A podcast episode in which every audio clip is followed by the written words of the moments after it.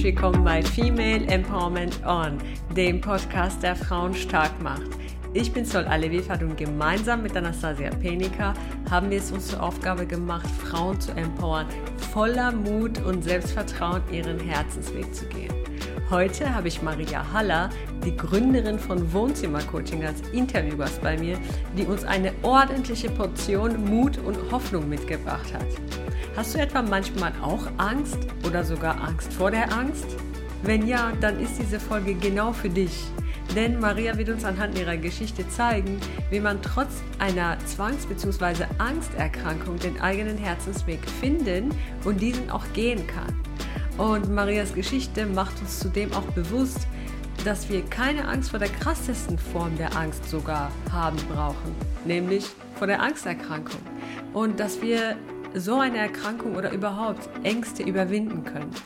Wie Maria das geschafft hat, erfährst du am besten gleich von ihr selbst im Interview. Wenn du Maria näher kennenlernen möchtest, dann folge ihr gerne auf Instagram oder besuche ihre Homepage. Die Links und Infos dazu findest du in den Show Notes. Bleibe also gespannt und lass dich inspirieren von einer Frau, die ihre größte Herausforderung, nämlich ihre Angsterkrankung, mittlerweile als ein Geschenk ansieht. Wow! Also, Female Empowerment on, los geht's! Okay, liebe Maria, Schön, dass du da bist und schön, dass du ähm, ja, dich bereit erklärt hast, mit mir dieses Interview zu führen über ein Thema aus deinem privaten Leben ähm, und dass du dich bereit erklärt hast, anderen Frauen quasi Mut zu machen, indem du über deine eigene Geschichte erzählst und wie du diese Herausforderung, über die du uns ja erzählen wirst gleich, ja, wie du da rausgefunden hast und wie du diese Herausforderung gemeistert hast. Herzlich willkommen. Vielen, vielen Dank, liebe Sol. Freut mich sehr, hier zu sein und ähm, ja, auch einfach mal über sowas zu sprechen, was man ja, was einem sehr schwer fällt. Also mir fällt sowas auch sehr schwer. Ja. Aber ich es eben toll finde, dass du diesen Raum öffnest und ja, dieser Raum sehr wertvoll ist, denke ich, für ganz viele Menschen, die dann vielleicht auch anfangen, über ihre Dinge zu sprechen, über ihre Herausforderungen und dann auch sich da dann zu verrücken, wie ich immer sage. Ja, genau, das ist ja dein äh, super schönes Motto, was ich auch sehr, sehr mag. Äh, verrückt dich ist ja dein Motto. Und ich äh, würde mich unheimlich freuen, wenn du uns und die Zuhörerinnen und Zuhörer, es können ja natürlich alle Menschen zuhören, es geht ja jetzt nicht nur an Frauen, mhm. ähm, ja, was, was du so gemacht hast, um deine Herausforderung zu meistern. Vielleicht erläuterst du uns zum, äh, zum einen, was erstmal die Herausforderung war, bis wir mhm. dann dahin kommen, wie du mhm. darauf gefunden hast. Ja. Ja, also meine ja mit größte Herausforderung, mittlerweile würde ich auch sagen Geschenk, mhm. ähm, ist tatsächlich meine, meine Zwangserkrankung, Zwangsgedankenerkrankung, Zwangsstörung, Angststörung. Also manche kennen es unter unterschiedlichen Begriffen, ähm, die ich quasi, ja, die Begriff gemeistert oder diese Herausforderung überstanden habe, dieses Leid auch, das damit verbunden ist. Also wirklich die verrücktesten Gedanken zu mhm. haben, die es gibt, einen 24-Stunden-Ohrwurm zu haben, aber im negativen Sinne. Also ganz, ganz schlimme Gedanken und ähm, was tun, wenn solche Gedanken einen, ja, auch den ganzen Alltag bestimmen und du nicht ausbrechen kannst und gleichzeitig eben nicht darüber sprichst, was eigentlich da in dir vorgeht. Also ganz heftige Situation für mich gewesen und ja. gemerkt habe, es ist doch möglich, äh, aus diesen Gedanken auszubrechen, obwohl viele also gesagt haben zu mir, dass es eben, oder eigentlich alle gesagt haben, dass es wahrscheinlich nie weg sein wird, ähm, bin ich total dankbar zu sehen, was tatsächlich möglich ist. Ja, also super schön erstmal, dass du direkt selber auf diesen Punkt eingegangen bist, weil sonst hätte ich dir diese Frage gestellt. Mhm. Ähm, was hat so, so gesehen dein Umfeld gedacht? Was hast du selber gedacht? Mhm. Ob du jemals diese Herausforderung meistern würdest, ob du jemals aus diesem Problem oder wie auch immer rauskommen würdest. Aber du hast es ja so schön formuliert. Ähm, gibst du vielleicht uns so ähm, ein paar Beispiele? Wie, wie, ist das denn eigentlich? Also für diejenigen, die noch nicht ähm, so die Erfahrung gemacht haben mit ähm, Zwangsgedanken. Oder man hat vielleicht die Erfahrung gemacht, aber man hat keine Bezeichnung dafür. Mhm, mh, mh. So ein bisschen mitnimmst und ähm, berichtest, wie fühlt sich denn sowas an? Wie sieht denn so eine Situation aus? Mhm. Ich kann vielleicht einfach die Situation beschreiben, wo das bei mir losging. Ähm, und das war halt 2012 und da war ich gerade zum Auslandspraktikum in Amerika mhm. im Career Service dort. Und na, jedenfalls war ich mit ähm, meiner, also wir waren damals so zu zweit im Praktikum unterwegs, quasi meiner Freundin unterwegs. Und dann im Auto, ich war Fahrerin. Mhm. Und dann ist es ja in Amerika so, dass man eigentlich über einen Zebrastreifen drüber fährt. Mhm. Ups, Entschuldigung, das habe ich verschluckt. Wahrscheinlich das Thema. ähm, ja. ja, das äh, ist auch das erste Mal, ehrlich gesagt, dass ich jetzt so darüber spreche. Ähm, ja, auf jeden Fall ist es so, dass, dass ich quasi dann Auto gefahren bin und in Amerika eigentlich schon gelernt habe, okay, man fährt einfach über den Zebrastreifen so drüber, ohne, ohne zu halten. Und also dann, da so Standard oder? Genau, also da ist es irgendwie ich habe das immer gesehen und dachte so, hä, warum halten die nicht an? Habe gemerkt, okay, wenn du anhaltest, dann fahrt dir wahrscheinlich jemand drauf, weil hier keiner hält, sondern okay. die Fußgänger gehen halt einfach dann drüber, wenn es für sie jetzt, wenn gerade kein Auto kommt, so nach dem Motto. Und habe es dann auch so gemacht, habe aber trotzdem in den Rückspiegel geschaut, okay, da standen jetzt Leute, hatte dann irgendwie auch ein schlechtes Gewissen, eigentlich müsstest du doch halten. Und dann kam noch dazu, dass eben meine Freundin, die eben damals mit mir in, in Amerika war, dann gesagt hat, so, halt, du hättest doch jetzt gerade halten müssen. Ich so, ja, ich weiß, aber eigentlich macht das doch hier keiner und so weiter. Und ähm, habe dann auch so gesagt, ja, und guck, der hinter mir ist auch drüber gefahren und macht doch jeder hier so. Und dann hat mich das aber so beschäftigt und dann habe ich ein, waren wir in so einem Nationalpark an dem Tag und dann habe ich dann so dem, zu dem Ranger so gesagt, der da die Aufsicht gemacht hat, ja, wie ist das eigentlich in Amerika, wenn man über einen Zebrastreifen fährt, bekommt man da ein Ticket oder wie ist das? Und der hat nur so gelacht so auch und so, ach, jeder fährt über einen Zebrastreifen, ich soll mir keinen Kopf machen und mhm. nur wenn die Polizei gesehen hat und nur wenn du ähm, niemanden angefahren hast, dann ist alles gut. Okay. Und dann war das so komisch, weil diese, dieser Satz, nur wenn du niemanden angefahren hast. Und dann stieg das in meinem Kopf hoch und ich dachte, ja, aber vielleicht habe ich ja jemanden angefahren, ich habe es gar nicht gemerkt und habe aber schon mit dem Gedanken gemerkt, so, also, also wie abstrus ist das denn? A, hast du sowieso gesehen im Rückspiegel, dass die Leute da ganz normal standen und B, also wie kommst du jetzt auf so einen verrückten Gedanken? Ja, okay. Und dann hat mich dieser Gedanke aber nicht losgelassen und das schlechte Gewissen, also diese Emotionen wurden gleichzeitig so groß. Also wie wenn halt immer so ein Gedanke sagt, ja, aber wer weiß, vielleicht hast du doch jemand angefahren, oder es ist doch irgendwas passiert oder und du bist schuld, du bist schuld dafür. Du hast vielleicht irgendwie Menschen auf dem Gewissen oder jemand hat sich verletzt und so weiter. Und aber gleichzeitig ist da die Stimme, die die ganze Zeit sagt, sag mal, was ist denn das jetzt für abstruses Ding? Äh, jetzt mhm. lass es mal los. Und es geht einfach nicht. Und ja dann habe ich halt eben, und, und das ist eigentlich, also Zwangsgedanken sind in der Regel quasi Gedanken, die total irrational sind. Also die, die Stimmen können eigentlich so gar nicht sein, aber gleichzeitig hat man immer diese Emotion, dass man denkt, dass es so ist und man kriegt diesen Gedanken auch nicht los, wie so ein Ohrwurm. Mhm. mhm.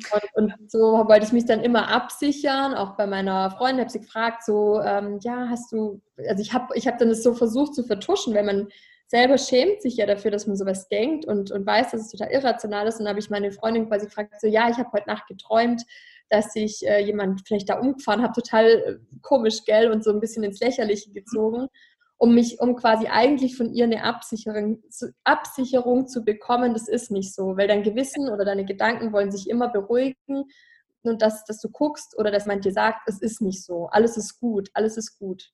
Ja, und so kann man sich halt vorstellen, dass man sich halt dieser Gedanke hat mich dann über die Wochen und Monate nicht losgelassen und dann habe ich halt das erste Mal gemerkt, das ist jetzt komisch. Man, kann, man hat ja auch manchmal so einen Kontrollzwang, dass man denkt, man hat den Herd angelassen und man geht aus dem Haus und man hat vielleicht schon einmal kontrolliert, aber man hat es vielleicht wirklich vergessen und man weiß es einfach nicht und geht dann vielleicht zurück und, und, und obwohl man eigentlich weiß, okay, der Herd war natürlich aus, aber ich habe trotzdem kontrolliert. Das ja. ist ja auch nicht krankhaft, aber sobald man halt, bei mir war das ja dann irgendwann so, dass ich 20 Mal den Herd kontrolliert habe, aus dem Haus gegangen bin. Diesen Vorfall? Ja. Äh, okay. Wie, wie, meinst du? Nach diesem Vorfall in Amerika. Ja, also genau, danach. Danach ist es, also früher war das auch schon so, dass ich so kleine Kontrollzwänge hatte, aber da war es nicht so schlimm, weil da habe ich einmal dann nochmal kontrolliert oder vielleicht zweimal, dann bin ich aber raus und wusste, alles ist gut. Aber ich glaube, es war auch schon auch ein schleichender Prozess. Okay weil ich mir wahrscheinlich auch immer weniger vertraut habe und dann, also kam so das eine zum anderen und ja, aber so, um das mal so, das heißt jetzt nicht gleich, man ist krank, weil man jetzt irgendwie viele Dinge öfters mal kontrolliert oder so, sondern mhm. es gibt dann, also sobald es zusammengeht, dass es so irrational wird und man zum Beispiel echt so oft kontrolliert hat und dann vor allem das Gefühl dazu kommt, diese Angst, diese diese Angststörung, diese Panik, oh Gott, und was ist wenn? Und dann wird es immer noch schlimmer, noch schlimmer, noch schlimmer, noch schlimmer und irgendwann wirst du halt handlungsunfähig, wenn dich deine Gedanken so ähm, ja. Macht haben über dich, sage ich mal, im Negativen. Ja. Genau, und ähm, das Spannende ist, du hast es ja auch am Anfang beschrieben. Auf der mhm. einen Seite war dieser Gedanke, hast, vielleicht hast du jemanden umgefahren, obwohl du es ja eigentlich wissen müsstest. Ne? Und das hat ja diese andere Stimme quasi gesagt, das ist abstrus, weil du mhm. merkst ja, wenn jemand ne, umfährt, ja. merkst du das ja eigentlich. Und trotzdem hatte ich dieser Gedanke nicht losgelassen. Und ähm, das ist im Grunde, wenn du sagst, es hat schleichend angefangen, ähm, kann es etwas sein, was ja jede von uns irgendwann treffen kann, oder? Oder wie, würdest du das jetzt sagen? Es ist ja, wenn es in einem normalen äh, Rahmen ist. Ja, ist ja, ja im, im Endeffekt ist es halt eine Krankheitsform wie Depression auch. Das kann ja auch jeden von uns treffen. Oder also all die Krankheiten, die wir haben, kann, können jeden von uns treffen. Und ich sehe es auch, im, also ich sehe es jetzt nachblickend betrachtet auch als Symptom, mhm. dass dass ich quasi dadurch aufgewacht bin. Ähm, und da, ich würde auch sagen, da fing eigentlich dieser starke Prozess an, mit mir zu arbeiten, mit meiner Geschichte zu arbeiten, warum bin ich hier und so weiter. Mhm. Ähm, und das, klar, und das ist, die einen kriegen eine Zwangsgedankenstörung, die anderen kriegen eine Depression und was auch immer, aber das kommt ja immer darauf an, nehme ich das an? Ja. Was mache ich aus dieser Situation? Und auch dann diese Resilienz, sag ich mal, oder halt diese, diese Fähigkeit zu entwickeln und zu sagen, alles ist möglich, du schaffst es, es hat seinen Grund, es hat nicht den Grund, dass du jetzt krank sein sollst und du irgendwie eine, ich sag jetzt mal, eine, eine Person bist, die das nicht verdient hat, so zu leben oder so, sondern es ist dazu da, dass du wirklich so ja. lebst, wie du es verdient hast zu leben. Und das ja. geht nur manchmal durch mhm. und Lernerfahrung. Ja, total spannend. Ähm, was würdest du sagen, was hat dir geholfen, um zu merken, okay, ich muss da jetzt dran? Also, mhm. was war für dich so der Punkt, an dem du das festgemacht hast? Ich, ich muss jetzt damit arbeiten, ich muss da drauf schauen. Mhm. Also für mich war es einfach dann, also diese Akutsituation, wie gesagt, wo ich da in Amerika war, ich habe dann einfach mal gegoogelt. So, das gab es ja zum Glück damals schon. Google was alles, ja. Ja, und dann habe ich halt habe ich, dann bin ich erstmal drauf gestoßen, was das ist, das ist. Wenn man denkt ja plötzlich, ich habe das ja noch nie von irgendjemand gehört und dachte, oh Gott, jetzt bin ich total verrückt und jetzt äh, muss ich irgendwie vielleicht in die Psychiatrie und eingewiesen werden oder ich, ja, also kommt so alles. Wonach ja, hast du gesucht? Ähm, ich habe, glaube irgendwas mit Gedanken, komische Gedanken, jemand umgefahren zu haben. Also ich habe es, glaube wirklich so ähm, eingetippt und dann bin ich eben da auch drauf gekommen, dass es das tatsächlich gibt, so als Krankheit oder ja, als Symptom. Mhm. Und dann habe ich halt, und ich glaube, das war bei mir dieser Unterschied, was viele Menschen nicht machen, mhm. ähm, dass ich gleich dann ähm, einen Psychologen geschrieben habe. Dann gibt es noch so eine Organisation, Zwänge.de, oder ich glaube, die gibt es bestimmt immer noch, ähm, wo man halt wirklich sich hinwenden kann und ähm, sich da erstmal informieren kann, was ist das eigentlich so. Also ich habe das, das, Bedürfnis gehabt, ich will erstmal erfahren, was ist da los. Also es ist noch gar nicht so, mhm. wie kriege ich es weg, sondern eher, oder das schon auch, aber vor allem, was ist das erstmal? Erst und, mhm. und dann habe ich halt eben da einem äh, Psychologen auch geschrieben. Die E-Mail ist mir irgendwann auch mal entgegengekommen, noch gar nicht so lange her, wo ich das einfach beschrieben habe, was ich habe und was man tun kann. Ähm, und ich weiß noch, dass, dass er dann, dieser Arzt geschrieben hat, weil ich war ja dann in Amerika und ich wusste, ich kann jetzt nicht einfach nach Hause reisen, sondern ich bleibe jetzt natürlich schon noch die nächsten sechs Wochen da. Und er hat mir halt zurückgeschrieben, es ist nur ein Gedanke. Dann, ja. Also das Ding ist ja, du darfst nämlich Zwangserkrankten oder also Zwangsgedanken erkranken, darfst du nicht sagen, alles ist gut oder diese, eben diese Last nehmen, sondern sie müssen selber dadurch. Und, mhm. diese, es ist nur ein Gedanke und ich denke so, ja, aber dieser Gedanke lässt mich nicht mehr los, 24 Stunden, fünf Wochen lang und äh, überhaupt. Ja, und dann wusste ich aber, dass ich mir Hilfe holen werde und auf jeden Fall sofort was mache. Und eben ganz viele Menschen, ähm, die warten zum Teil bis zu zehn Jahre und verstecken das so lange, weil man sich so sehr dafür schämt, ähm, dass es dann, dann halt wirklich, glaube ich, sehr, sehr schwer wird, so wie es halt immer in den Büchern beschrieben wird, sich dann, das, also wenn du, wenn du dir vorstellst, dass du zehn Jahre das so mhm. damit akzeptierst zu leben und es verstärkst auch dadurch ganz viel, dann das wieder wegzukriegen, ist halt viel, viel schwerer, ja. Ja, also im Grunde, wenn ich das jetzt aus seiner Geschichte raushöre, ist ähm, ein, ein erster Schlüssel quasi, sobald man merkt, man ist nonstop mit etwas, also ne, da, daher kommt ja der Zwang, mhm. mhm. beschäftigt mit, mit einem Gedanken, der an sich, so wie du gesagt hast, abstrus ist, aber wenn man nicht da wegkommt, dann sollte man diese Situation nicht runterspielen, sondern einfach da drauf schauen ja. und arbeiten. Und wie war dann eigentlich das, was dieser Arzt dir zurück, oder Psychologe zurückgeschrieben hat? Das ist nur ein Gedanke. Was hat das mit dir gemacht? Hat es dir geholfen oder nicht? Also ich, ich wurde dann schon immer verzweifelter irgendwie. Also ich bin, das Schlimme ist halt, ähm, du wachst, also du, du gehst abends schlafen mit diesem Gedanken und es kommen, es kommen ja ganz viele Filme, nenne ich es, äh, mit dazu. Also bei allem, was du tust dann zu dem Zeitpunkt, verbindest du irgendwas Schlimmes. Jetzt hast du wieder noch was zusätzlich Schlimmes gemacht. Vielleicht hast du noch irgendwie jemand jetzt, also so viele irrationale Geschichten. Es geht dann ja so weit, dass man auch schlechtes Gewissen hat. Da sind gerade Vögel geflogen, habe ich die jetzt vielleicht auch umgefahren. Also es ging jetzt nicht nur um jemanden umzufahren oder zu töten in dem Sinne, sondern alle möglichen Geschichten. Also so, so abstrus. Und du gehst halt immer mit tausend Gedanken, mit, also mit so in so einer Kategorie ins Bett und morgens wachst du auf und denkst dir, okay, für was hatte ich jetzt nochmal ein schlechtes Gewissen oder eine Schuld oder ein Gedanke, der mich blockiert hat? Und dann ist er natürlich sofort auch wieder da. Und so geht es dann halt wieder weiter. Und das war so, eigentlich schrecklich, aber ich hatte irgendwie in mir drin was, wo ich wusste, also ich wusste, ich will so nicht leben, aber es war für mich jetzt nicht, dass dieses, ich will mich, ich will jetzt gehen von dieser Welt, sondern ich wusste, ich will da was verändern. Also, ja, okay. Okay. Und äh, wie, wie lange hat es dann gedauert? Ähm, zwischen diesem Vorfall in Amerika, bis du dann ähm, äh, in, in der Behandlung warst. Warst du denn in der Behandlung? Ja, also ich habe quasi so eine Kurztherapie gemacht, also zweimal so ungefähr 25 Stunden.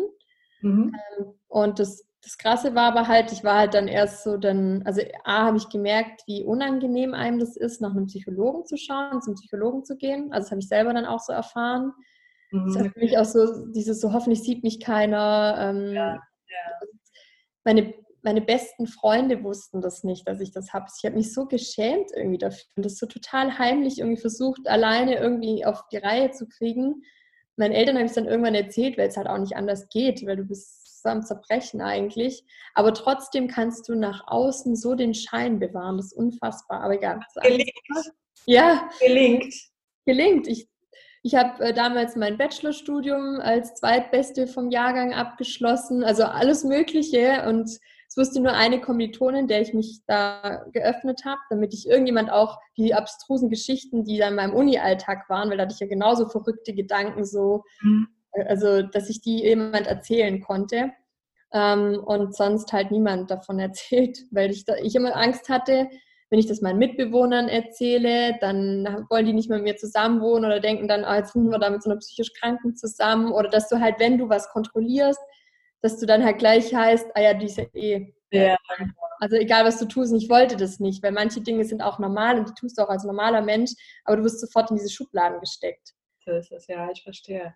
Okay, und, und was hast du da in der Zwischenzeit gemacht, zwischen diesem Vorfall und Therapie? Ähm, ähm genau, also ich habe dann halt mich auf die Suche bewegt. Ich habe halt damals dual studiert. Das war das Problem, dass ich halt immer vier Monate in Ravensburg und vier Monate in Mannheim war. Mhm. Und dann halt eh schon wusste, okay, jetzt nach Amerika hatte ich erstmal noch ein Betriebspraktikum in Ravensburg bei einem Arbeitgeber gemacht. Und dann ich dachte, du musst es jetzt einfach durchziehen. Hatte da auch nach einem Psychologen geschaut, aber da war ich halt bei einer, da kam ich schon rein, habe mich so unwohl gefühlt und sie wollte mir halt Medikamente verschreiben und ich war halt so, nein, das geht ohne Medikamente, ich will okay. das nicht. Und das ist schon mal, Medikamente kommen nicht in Frage, okay? Wie ja, irgendwie das ich sage gar nicht, dass es falsch ist, aber ich, für ja. mich war das einfach, hat sich nicht richtig angefühlt, weil ich dann dachte, dann wirst, betäubst du dich noch mehr. Du brauchst irgendwie diese Kraft oder musst klar trotzdem da sein. Mhm. mhm. Und ähm, dann bin ich, ähm, wie gesagt, dann habe ich halt in Mannheim schon geschaut und da habe ich über zwänge.de, also ich habe dann über zwänge.de ein Beratungsgespräch, ähm, die bieten das, glaube ich, also wie gesagt, zu dem Zeitpunkt haben die immer montags ein Beratungsgespräch angeboten. Und dann habe ich da mit jemandem gesprochen, um das mal zu erzählen. Das habe ich halt gemacht. Und da war das war für mich schon auch heftig, weil es halt hieß, dass ich das ziemlich sicher mein ganzes Leben haben werde. Und das, sowas ist halt schon. Sehr ermutigend. Ja.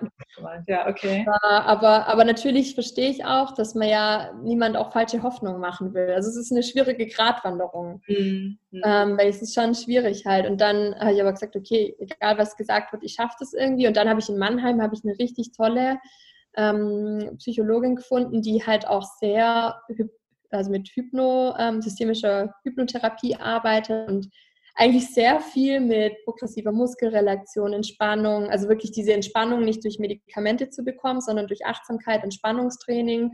Wir haben auch viel mit äh, Trance-Zuständen gearbeitet, also quasi ganz weg von diesem rationalen, ganz, ganz tief zu kommen auf die unbewusste Ebene und äh, Aufstellungsübung, systemisches Coaching. Das ist auch, bei manchen Sachen habe ich damals schon gemerkt, das ist so eine Schnittstelle zwischen Psychotherapie und ja. Coaching. Mhm. Ähm, aber das das war ein Geschenk, das ich bei ihr war. Und ähm, ja, das war, war die erste richtig tolle Geschichte, wo ganz viel passiert ist. Einfach viel erstmal zur Entspannung, zur Ruhe zu kommen. Und dann später habe ich dann gemerkt, als ich ähm, nach Köln nach dem Studium versetzt worden bin, da war es schon gut. Also es war dann 2015, aber ich habe dann gemerkt, da ist noch was. Und da bin ich dann noch zu einem Verhaltenstherapeuten gegangen. Ja. Und da haben wir dann ähm, da hat er dann quasi mit mir sowas gemacht, wie er holt mich auf der Arbeit ab und ich muss dann sofort quasi den Raum verlassen, darf schon meinen Computer und alles runterfahren, aber ich mhm. darf eben nicht, weil ich hatte das schon noch zu dem Zeitpunkt, dass ich immer alles zehnmal kontrollieren, kontrolliert habe, irgendwie Kaffeemaschine aus, Computer richtig runtergefahren, Fenster zu, also ich weiß noch genau, wie ich meinen Prozess da hatte.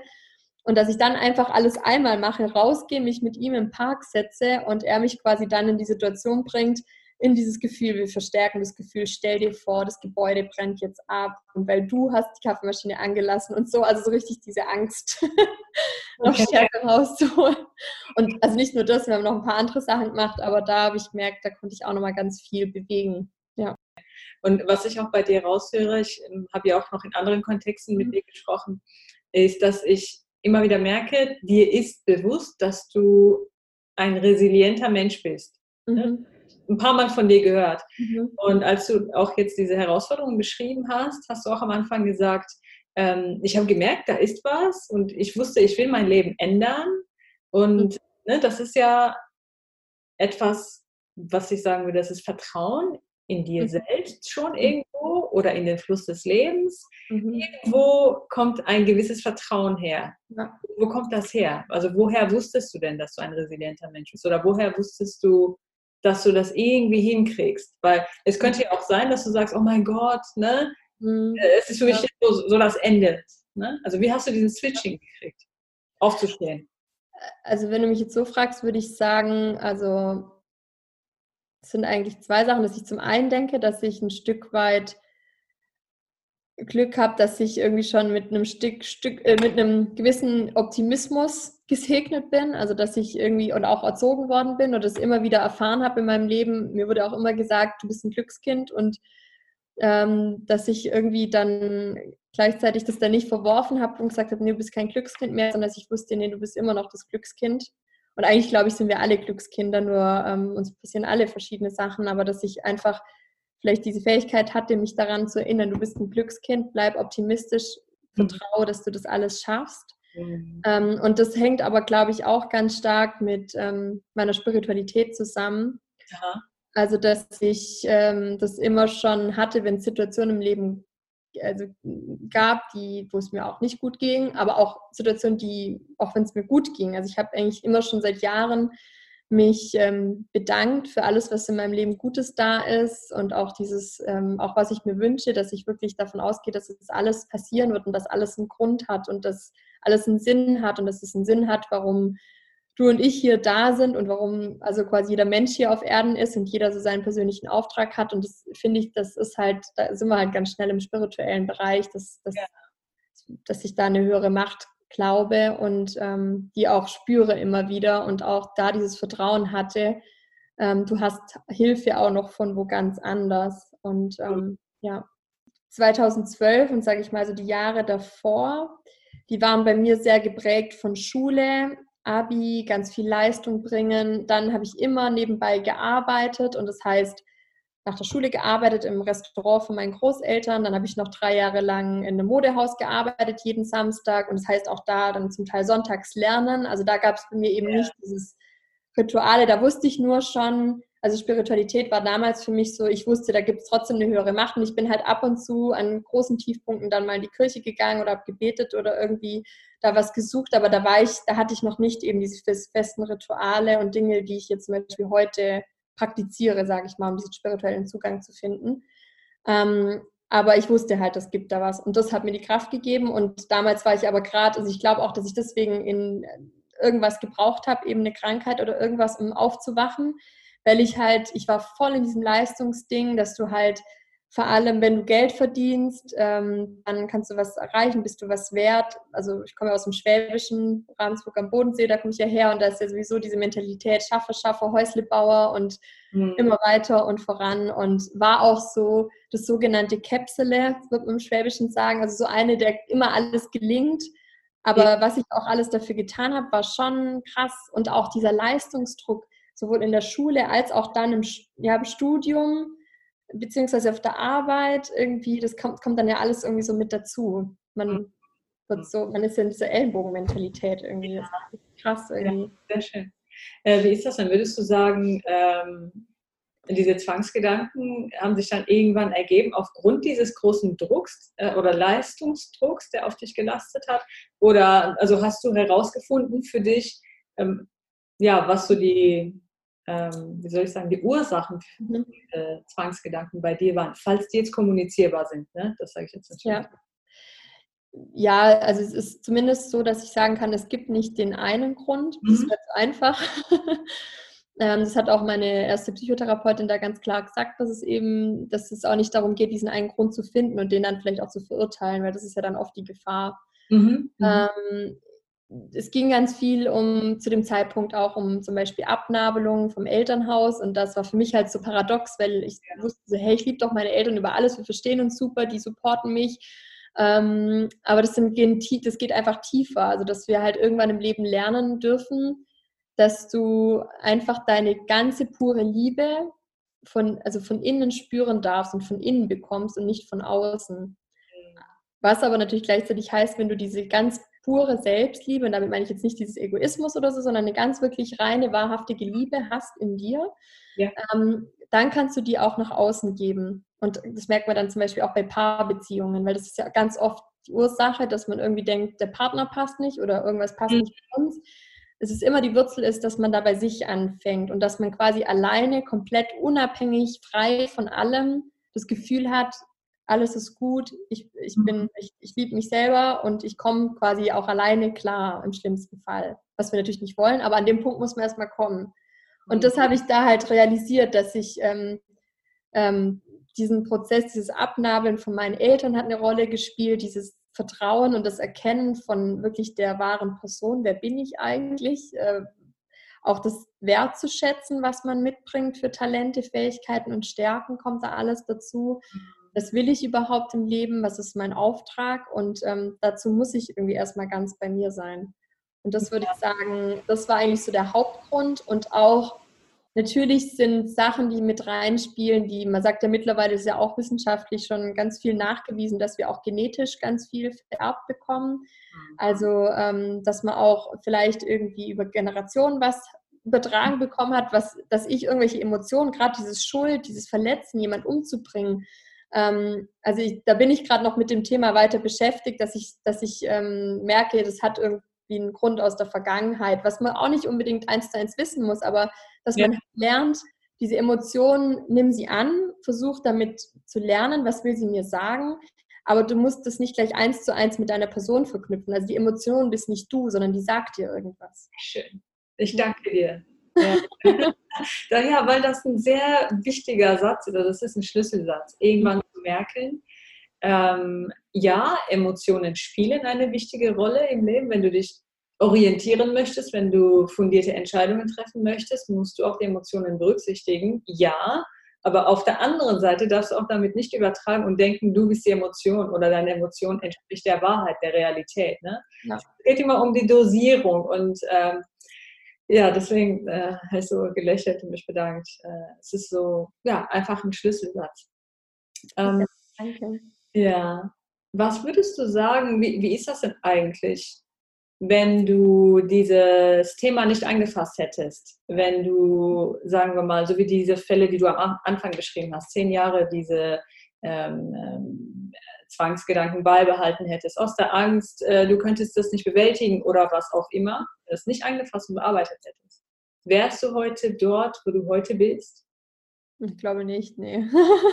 Okay. Ich habe mich daran zerbrochen. Also wenn ich, wenn ich quasi so in die Opferhaltung gegangen wäre und gesagt hätte, okay, Zwang, mach mit dir, was du willst und es hat eh alles keinen Sinn. Also du musst Mhm. Ganz klar Ja zum Leben, zu deinem Leben und Ja zu dem, zu der Situation sagen und, und, und Ja dazu sagen, dass diese Situation dir irgendwas sagen will und du die Aufgabe hast, da jetzt was draus zu machen und das als Grund anzusehen, dass da mehr in deinem Leben noch steckt und du losgehen sollst. Und wenn ich das nicht gemacht hätte, dann wäre ich kaputt gegangen und wäre ich jetzt also ziemlich sicher, ähm, wären meine Zwänge und alles, was dazugehört und Ängste wären so schlimm geworden, ich will es mir gar nicht, will es gar nicht drüber nachdenken, aber ich meine, man weiß ja, was mit Patienten passieren kann, dass, bis das dann irgendwie in die Klinik gehst oder dass, dass man vielleicht echt sagt, ich habe, ich habe, ich so will ich nicht mehr leben oder so. Und das wäre ja, also ja, nee.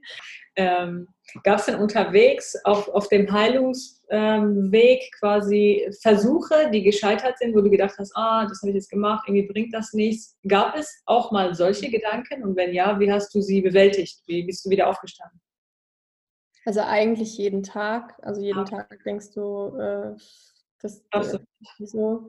Okay. Ähm, weil du hast ja eigentlich, du hast eigentlich kein Erfolgserlebnis, weil du ständig solche Gedanken hast du die ja nicht wegkriegst, so nach dem Motto. Aber ähm, wie soll ich das sagen? Also ich habe dann irgendwie, was war ein Erfolgserlebnis? Für mich ist eine gute Frage. Ich, oder ich habe halt, das, wenn ich hier meine Tagebucheinträge dazu, ich habe ich hab geschrieben, wahrscheinlich ist das auch ja, was, ja. was mir geholfen hat, das aufzuschreiben. Und dann tatsächlich habe ich auch manchmal aufgeschrieben, was war, für was bin ich jetzt trotz diesem ganzen, dieser ganzen Sache dankbar oder also eher im Sinne von, was finde ich jetzt auch noch Schönes an diesem Tag? Und immer auch, ich habe überall voll oft auch geschrieben, ich bin angstfrei, also Affirmation, ich bin angstfrei, ich bin frei von Zwängen.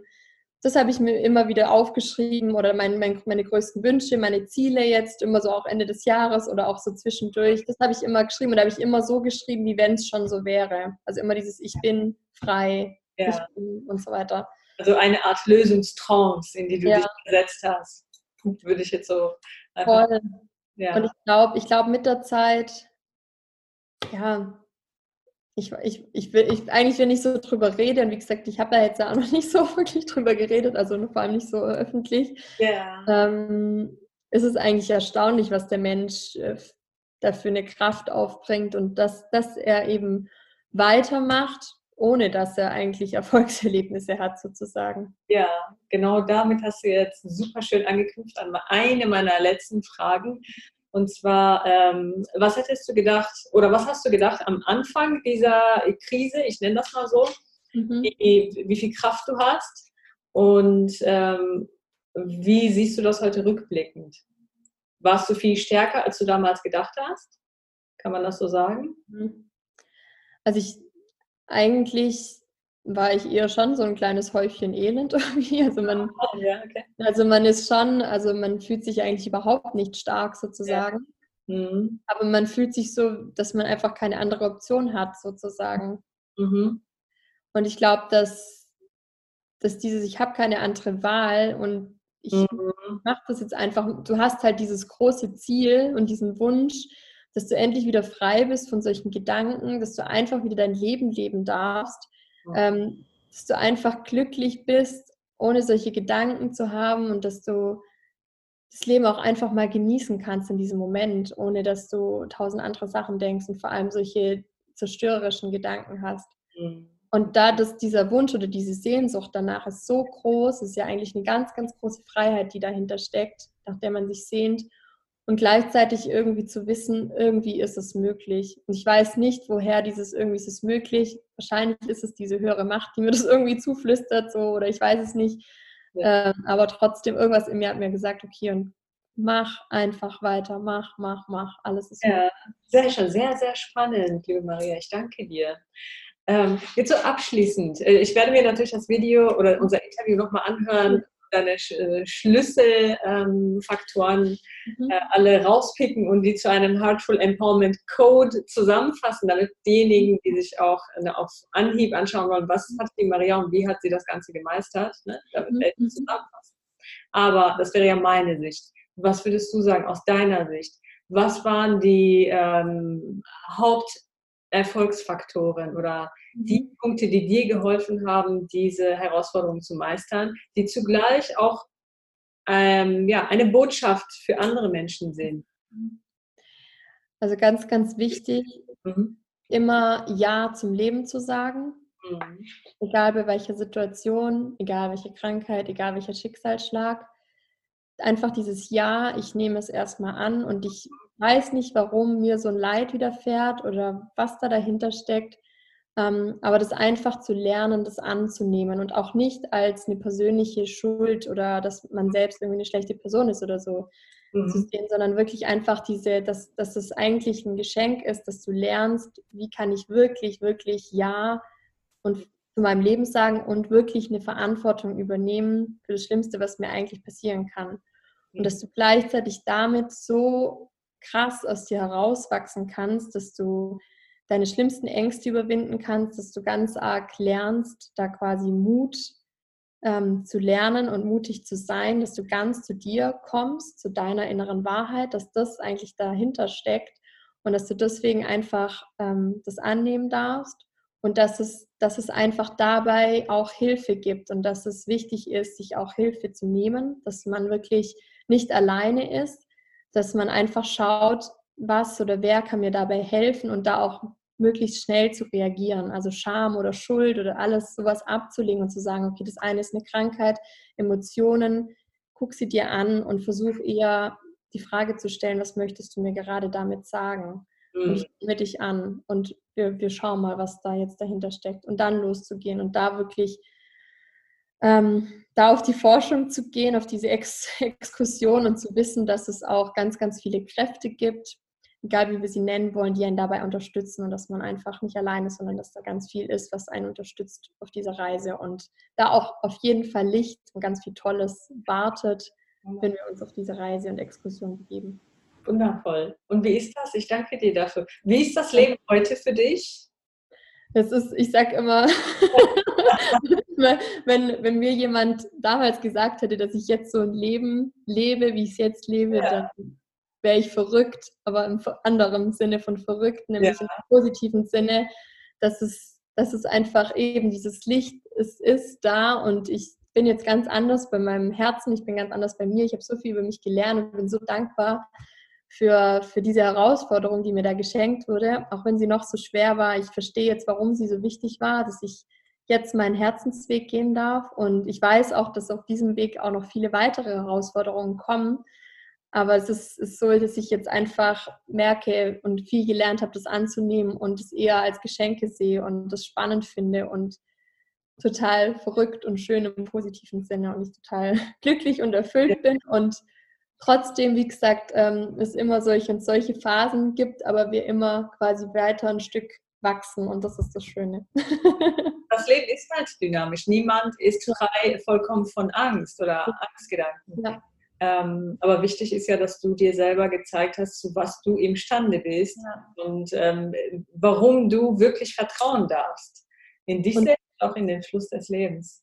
Voll. Und, und, und was einfach für eine Macht hinter Gedanken stecken. Also, dass du halt deine Gedanken wirklich transformieren kannst. Und damit meine ich eben nicht nur, ich sage jetzt mal, diese Glaubenssätze, das ist ja quasi so die, so die Form von ich bin nicht gut genug und solche Dinge, wenn, wenn die quasi im schlimmsten Grad vorhanden sind, wie sie bei mir sind, dass, dass ich jetzt sagen kann, auch da kannst du auch am allerschlimmsten Grad kannst du was ändern, aber natürlich auch den Menschen Mut machen möchte, die eben bei diesen auch Glaubenssätzen, die uns so aufhalten, also generell die Gedanken, dass wir nicht immer nur in unserem Verstand bleiben, sondern dass wir aus, wieder ja. zu unserem Herz kommen. Und das ist das Wichtige. Und, ähm, und dass, dass, dass das möglich ist, da finde ich, bin ich so happy, dass ich quasi da der lebende Beweis dafür bin. Und Absolut. Alles Mögliche, ja. Da freue ich mich auch umso mehr, dass du dich zu diesem Interview bereit erklärt hast, weil ich mir sehr gut vorstellen kann, dass das anderen Menschen hilft. Äh, ob man jetzt zum Beispiel äh, Zwangsgedanken hat oder nicht, aber vom Grundsatz her, was für eine Macht Gedanken haben mhm. und ähm, wie berechtigt es ist, wenn man Hoffnung hat und Vertrauen hat, mhm. dass alles gut geht, Erstens, weil es eine höhere Macht gibt, die einen beschützt, mhm. weil das Leben schön ist, weil man Ja zum Leben sagt. Und zweitens, weil man selber die Kraft hat, ja, ähm, eine Lösung zu finden. Ne? Das mhm. zeigt dir dein Beispiel auch super schön. Und dafür danke ich dir äh, von Herzen, dass du so offen darüber gesprochen hast. Zum ersten Mal, so, sozusagen ist es die Premiere. Äh, und damit ist es mir auch eine Ehre, dass ich als Erste dich äh, zu diesem Thema interviewen ähm, konnte. Ich konnte dir bis morgen noch tausend Fragen stellen, die mich selbst natürlich interessieren, aber von denen ich auch denke, dass es andere interessiert. Aber wer weiß, vielleicht machen wir in einem anderen Rahmen nochmal ein Interview oder ähnliches zu diesem Thema, wo du dann. Voll gerne. Und ich danke dir auch von ganzem Herzen. Also das war jetzt auch eine sehr, sehr spannende Erfahrung für mich. Ähm, wie gesagt, jetzt durch diesen Raum geschenkt zu bekommen, mich da jetzt eben auch mal öffentlich da so zu outen, in Anführungszeichen. Ähm, und auch einfach diese Erfahrung zu machen, auch da an den Punkt zu kommen, ist so wichtig, dass, dass, man da, dass wir damit rausgehen mit dem, was wir erleben und die Menschen Mut machen können, ja. dass die auch sich verrücken können. Also da ganz, ganz lieben Dank für alles. Ja, sehr gerne. Ich sehe das irgendwo als unsere Pflicht, ja, wenn ich die Möglichkeit habe, jemandem wie dir ähm, quasi eine Möglichkeit zu geben, darüber zu erzählen. Und es ist auch irgendwo deine Pflicht, als jemand, der diese Herausforderung gemeistert hat, den anderen Menschen zu sagen, hey, schaut her, es ist möglich. Habe ja. ich jetzt auch so behauptet, ja? Ja, voll, voll. Also das ist, das ist immer klarer jetzt, warum wir da sind. genau für das. Ach, ja. ja, wundervoll. Meine Liebe, ich danke dir von Herz und wünsche dir eine wunderschöne Zeit. Schön, dass es dich gibt und dass du mir, uns und anderen äh, mit deinem Thema Mut machst. Das ist eine sehr wichtige Sache. Und äh, ja, ich wünsche dir alles Gute und hoffe, dass wir uns in einem anderen Rahmen über weitere spannende Themen unterhalten. Auf jeden Fall. vielen, vielen Dank, Nicole. Dankeschön, alles Liebe. Und das war's in der heutigen Folge und morgen gibt es den Heartful Empowerment Code von Maria. Das heißt, Maria Set an Erfolgsfaktoren mit zusätzlichen Inspirationen für dich kurz und knackig zusammengefasst. Wenn dir diese Folge gefallen hat, dann freuen wir uns sehr über eine 5-Sterne-Bewertung. Ansonsten folge mir gerne auf Instagram soll-alevifahrt und schreibe mir gerne deine Gedanken zu der Folge von heute unter dem jeweiligen Post. Wenn es auch für dich ein Herzensanliegen ist, Frauen stark zu machen, dann teile gerne diese Folge auch mit anderen Frauen. Alles Liebe für dich, deine Sol.